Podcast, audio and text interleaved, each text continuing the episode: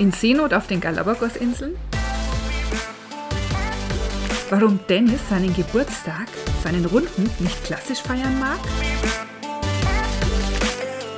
Und wie sein Expeditionsleben begonnen hat. Ein ganz besonderer Geburtstag stand dieses Jahr schon an. Genau, mein 60. Wahnsinn. Und da haben wir so gedacht, wie wollen wir den feiern?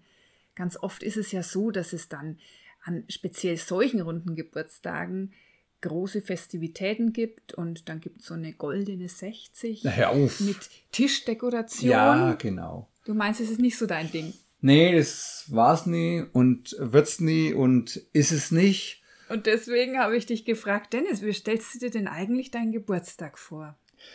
Naja, und mein, das war nicht ein großer Wunsch für, für, mich.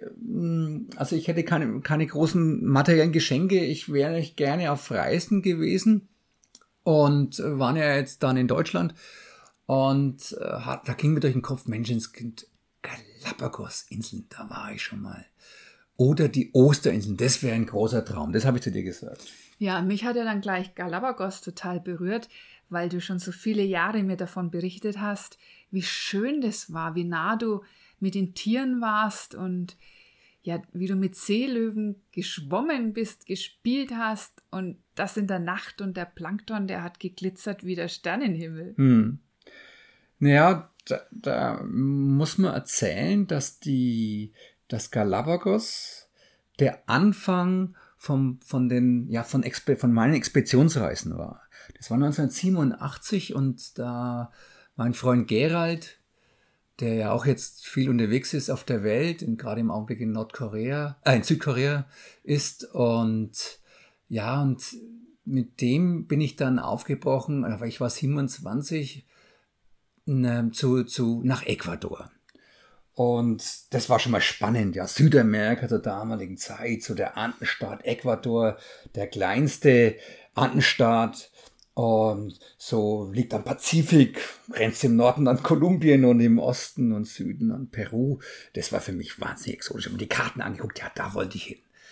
Und dann sind wir da tatsächlich hingeflogen und wir haben natürlich äh, Geld war und immer so eine Geschichte mit dem, mit dem Geld, aber wir hatten also wenig Geld, ja, wollten aber dann trotzdem, wie wir in Quito waren, also in der Hauptstadt von Ecuador, unbedingt auf die Galapagos-Inseln. Die sind ja vorgelagert vor, vor dem Festland und also circa 1000 Kilometer westlich vom, äh, von, von den, vom Festland. Da liegen diese Inseln im äh, Pazifischen Ozean. Und da sind wir mit einem Schiff hingefahren und haben das dann, äh, sind dort auf, haben uns dann auf ein kleines Bötchen eingebucht. Da gab es auch damals schon so Touristenboote. Und da war ich, soweit ich mich erinnern kann, immer so acht oder zehn Traveler auf so einem kleinen Boot. Und ich weiß noch, wie der Gerald mir erzählt hat, ganz stolz, dass er die Masttaufe bestanden hat, weil er auf einem Segelschiff schon war damals. Und dann gibt es eine Masttaufe, da klettert man ganz oben bis zur Spitze des Mastes und dann wird das Schiff hin und her geschwankt, ewig lang. Und wenn es einem dann nicht schlecht wird, dann hat man die Masttaufe. Das heißt, dann ist man Hochseetaucher. Möchte ich nicht wissen, ob ich das ausprobieren mag. naja, und äh, wir, war, wir kamen dann in einen Sturm. Uh, und der Sturm war so extrem, dass wir auf der einen Seite haben wir den Himmel gesehen, das Schiff sich auf die eine Seite gelegt hat, auf der anderen Seite nur Wasser. Himmel, Wasser. Also mir wurde es dann im wahrsten Sinne des Wortes Himmelangst. Und wir waren kurz vom Kentern. Der Gerald, das war ja, da gab es dann noch so ein, so ein Dach über dem, über dem Boot, der war da oben, hat sich da oben festgeklammert. Der Sturm kam, kam relativ schnell und hat dann von oben sich übergeben. Ich weiß nicht, das ist der grüne Schwall dann runter und dachte mir dann, seine Masttauglichkeit, die hat nicht viel genutzt für die Realität. Und währenddessen gingen überall sind diese Schränke, also die Kajüten und die Türen aufgegangen, die, die Schränke aufgeplatzt, da ist alles rausgefallen.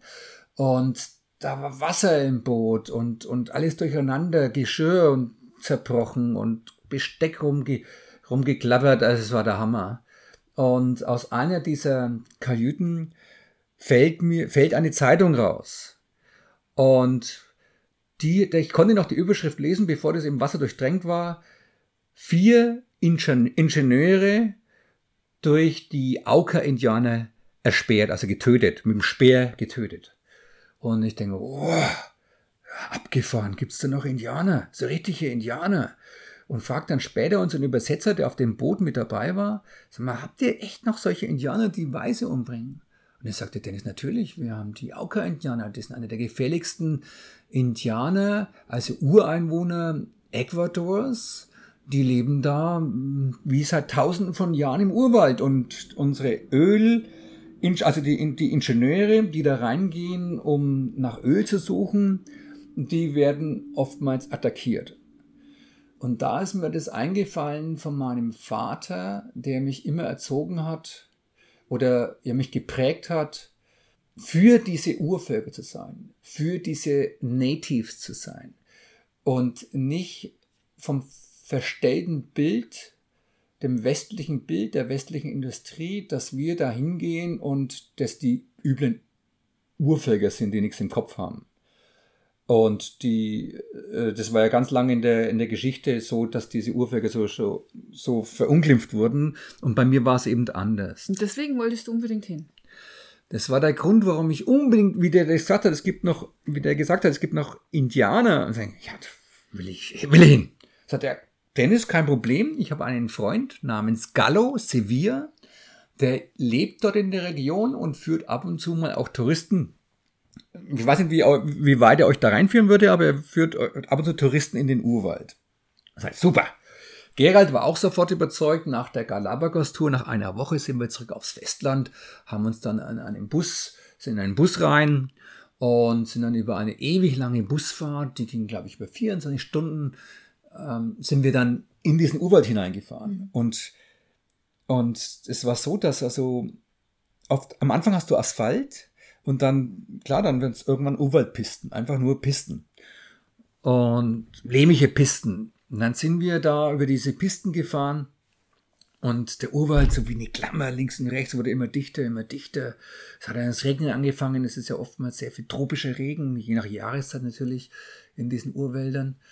Und es wurde dann dunkel und Nacht und dann hat der Bus irgendwann Mitternacht angehalten.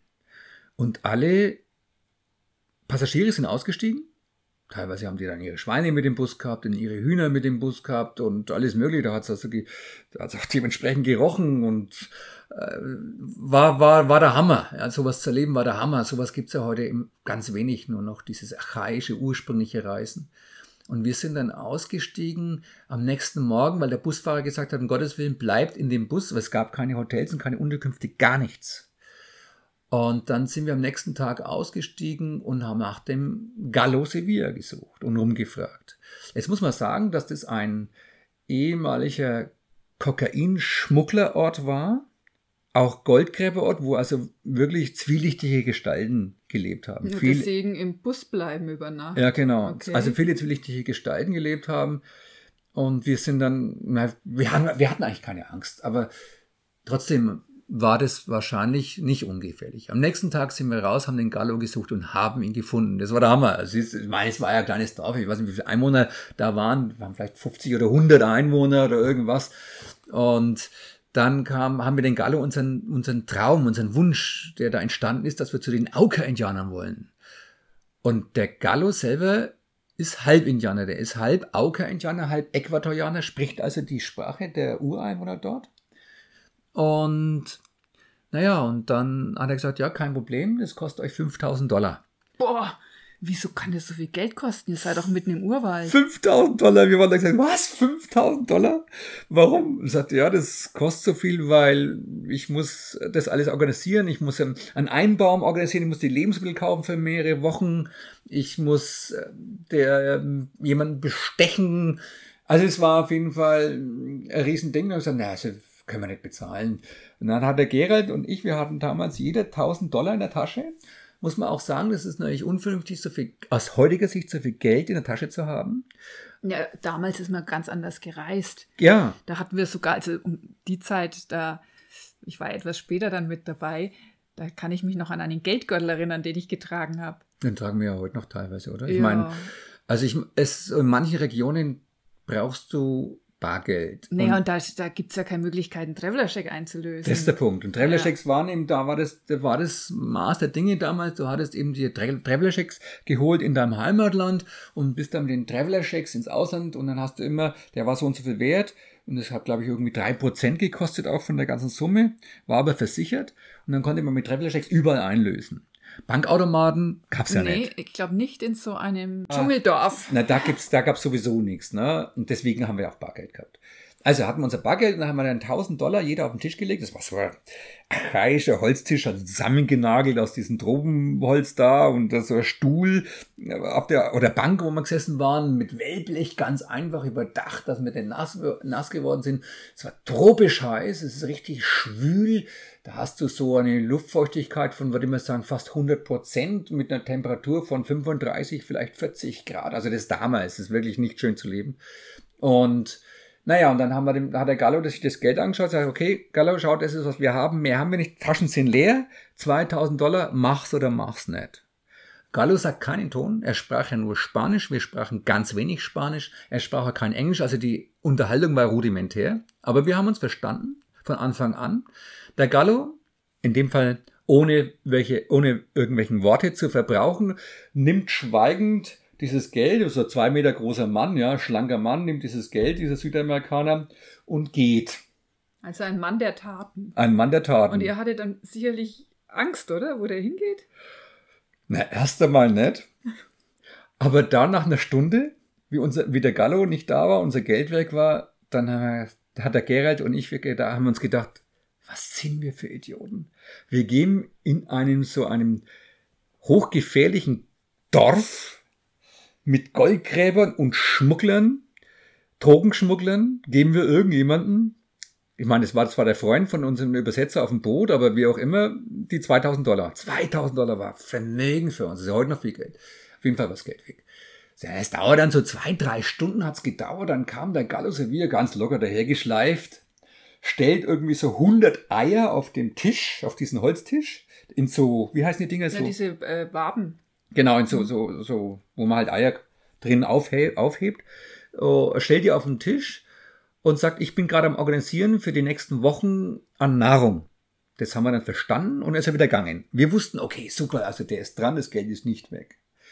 Und dann hat er einen Tag lang alles zusammen gekauft, was man in so einem Kaff zusammen kaufen kann. Und in so einem, in so einem Urwalddorf in der damaligen Zeit war sehr einfach alles.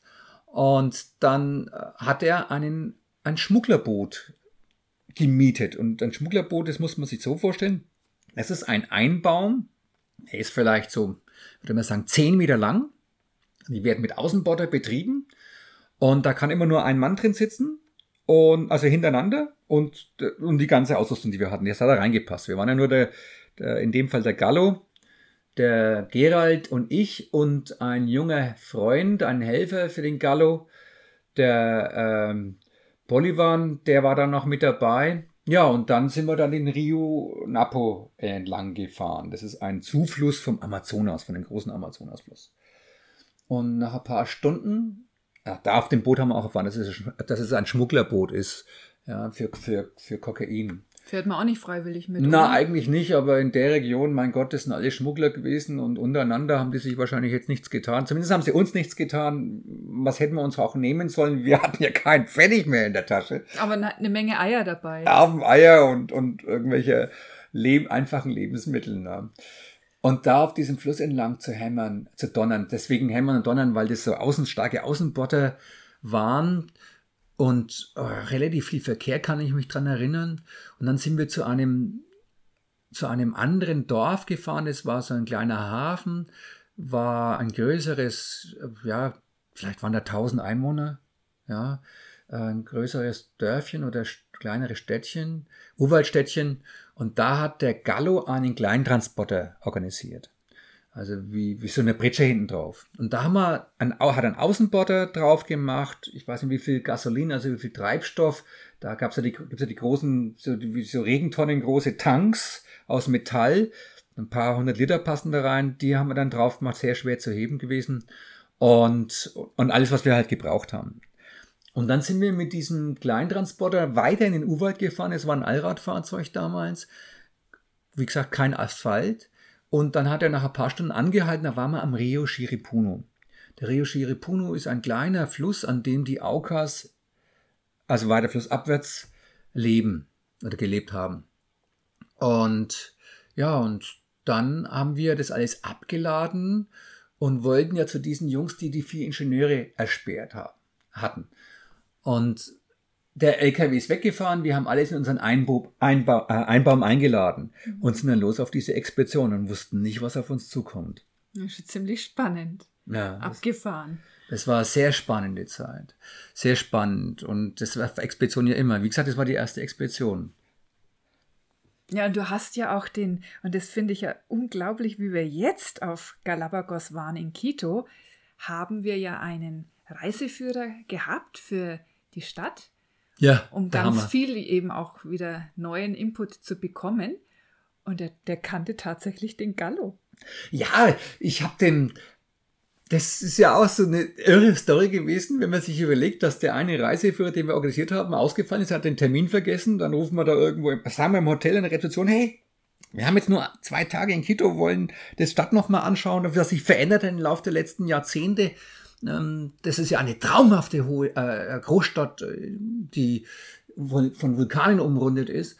Und dann haben die unseren neuen Guide besorgt. Und ja. der Guide es gibt keine Zufälle, sage ich im Leben. Ja. Das sagen wir beide ja, immer. Ne? Gibt ja keine. Und es ist eigentlich klasse zu hören, dass der Mensch, mit dem du vor so vielen Jahren diese Wahnsinnsreise oder dieses Abenteuer unternommen hast, dass es den heute noch gibt und dass es ihm gut geht, er meint, er ist nicht mehr ganz so schlank wie damals, ne? naja, ich meine, wenn ich mich dann ihm die, ich hatte, ich hatte ja ihm dann die Geschichte erzählt, warst du dabei, ja. habe ihm die Geschichte erzählt, wie wir, de, wie wir überhaupt zu den Galapagos wiederkommen, weil er gefragt hat, ist er schon mal da gewesen? Das mhm. ich, ja, vor langer Zeit. Und dann habe ich ihm den Gallo und den Namen Gallo Sevilla erwähnt und hat uns beide ja umgehauen, dass der die Freundschaft noch zu ihm hat. Toll. Was ich jetzt so berührend fand, jetzt für mich auf dieser Reise, dass die Inseln wirklich naturpur sind und dass es bis heute möglich ist, mit den Tieren so extremst nahe zu sein. Also ich finde es phänomenal jetzt in dem Vergleich, weil in dem, Fall, in dem Fall kann ich ja ein bisschen was vergleichen von, neun, äh, von 1987, nee, wann war das? 1983 war das. 87, 1907, von 1987 und jetzt eben wieder im. Genau, wir haben uns kurz danach kennengelernt. Und ich war ja, völlig gesrillt von dieser Story. Ja, genau. und dann waren wir jetzt wieder auf den Galapagos-Inseln und sind wieder auf so ein kleines Schiffchen gegangen, um diesmal zwei Wochen lang von Insel zu Insel zu tuckern. Und ich muss sagen, das hat mir wieder gezeigt, wie schön und schützenswert unser Planet ist und dass es, es gibt noch Flecken, die zumindest optisch unverseucht sind. Also das fand ich phänomenal und es war ein Traum, wie wir beide dann mit Seehunden geschnorchelt sind und mit, mit Galapagos-Haien und Schildkröten. Das war Hammer, wie die, die eine Schildkröte da, die du da. Ja, ich konnte nicht aufhören, glücklich zu sein. Was ich aber auch äh, feststellen konnte, für mich jetzt oder für uns, ne, also die Inseln sind ja auch nicht 100% begehbar. Also das machen die in, in dem Fall schon schlau. Ich glaube, da sind bloß 3% insgesamt geöffnet für Menschen, die da hinreisen. Ja, ja, ja. Und der Rest, der ist wirklich geschützt. Naturschutz, ja. Das ist auch ganz, ganz wichtig, dass man Teile von unserer Mutter Erde weiterhin schützt und nicht zugänglich macht für na, für jeden, für jeden Reisenden, für jeden Menschen, der da einfach mal hin will, weil ich denke, dass die, die, die Tiere auch ihren Rückzugsort brauchen, logischerweise, und äh, ihren Lebensraum brauchen, den wir einfach nicht berühren sollten. Nicht, und nicht, ums, nicht, dass man aus allem Geld macht. Also das war jetzt äh, Back to the Roots für mich, nochmal zu den Galapagos zu gehen. Wie, da hat er mein Abenteuerleben angefangen und jetzt nach so vielen Jahren, nach so viel Abenteuer, nach 430.000 Kilometer um die Erde, ohne Flugzeuge, ab dem Zeitpunkt, genau ab diesem Zeitpunkt, ähm, fand ich, für mich war das also, für mich war das der traumhaft, der schönste Geburtstag aller Zeiten und das bleibt in der DNA, das bleibt in meiner Erinnerungsstruktur absolut und freue mich auf das nächste tolle Abenteuer. Ja, aber ich glaube, als nächstes, wenn wir hier von unseren Reisen erzählen und miteinander sitzen und sprechen, sollten wir dann mal von den Aukas reden. Wie es nämlich wirklich war. Jetzt wissen wir, wie es der Weg dahin ging, aber nicht, wie es dort war. Wie es bei den Auka-Indianern war, die die vier Ingenieure getötet haben. Ja, genau. Das war eine spannende Geschichte. Das erzählen wir das nächste Mal. Genau, das machen wir so. Und senden ja herzliche Grüße und bis bald.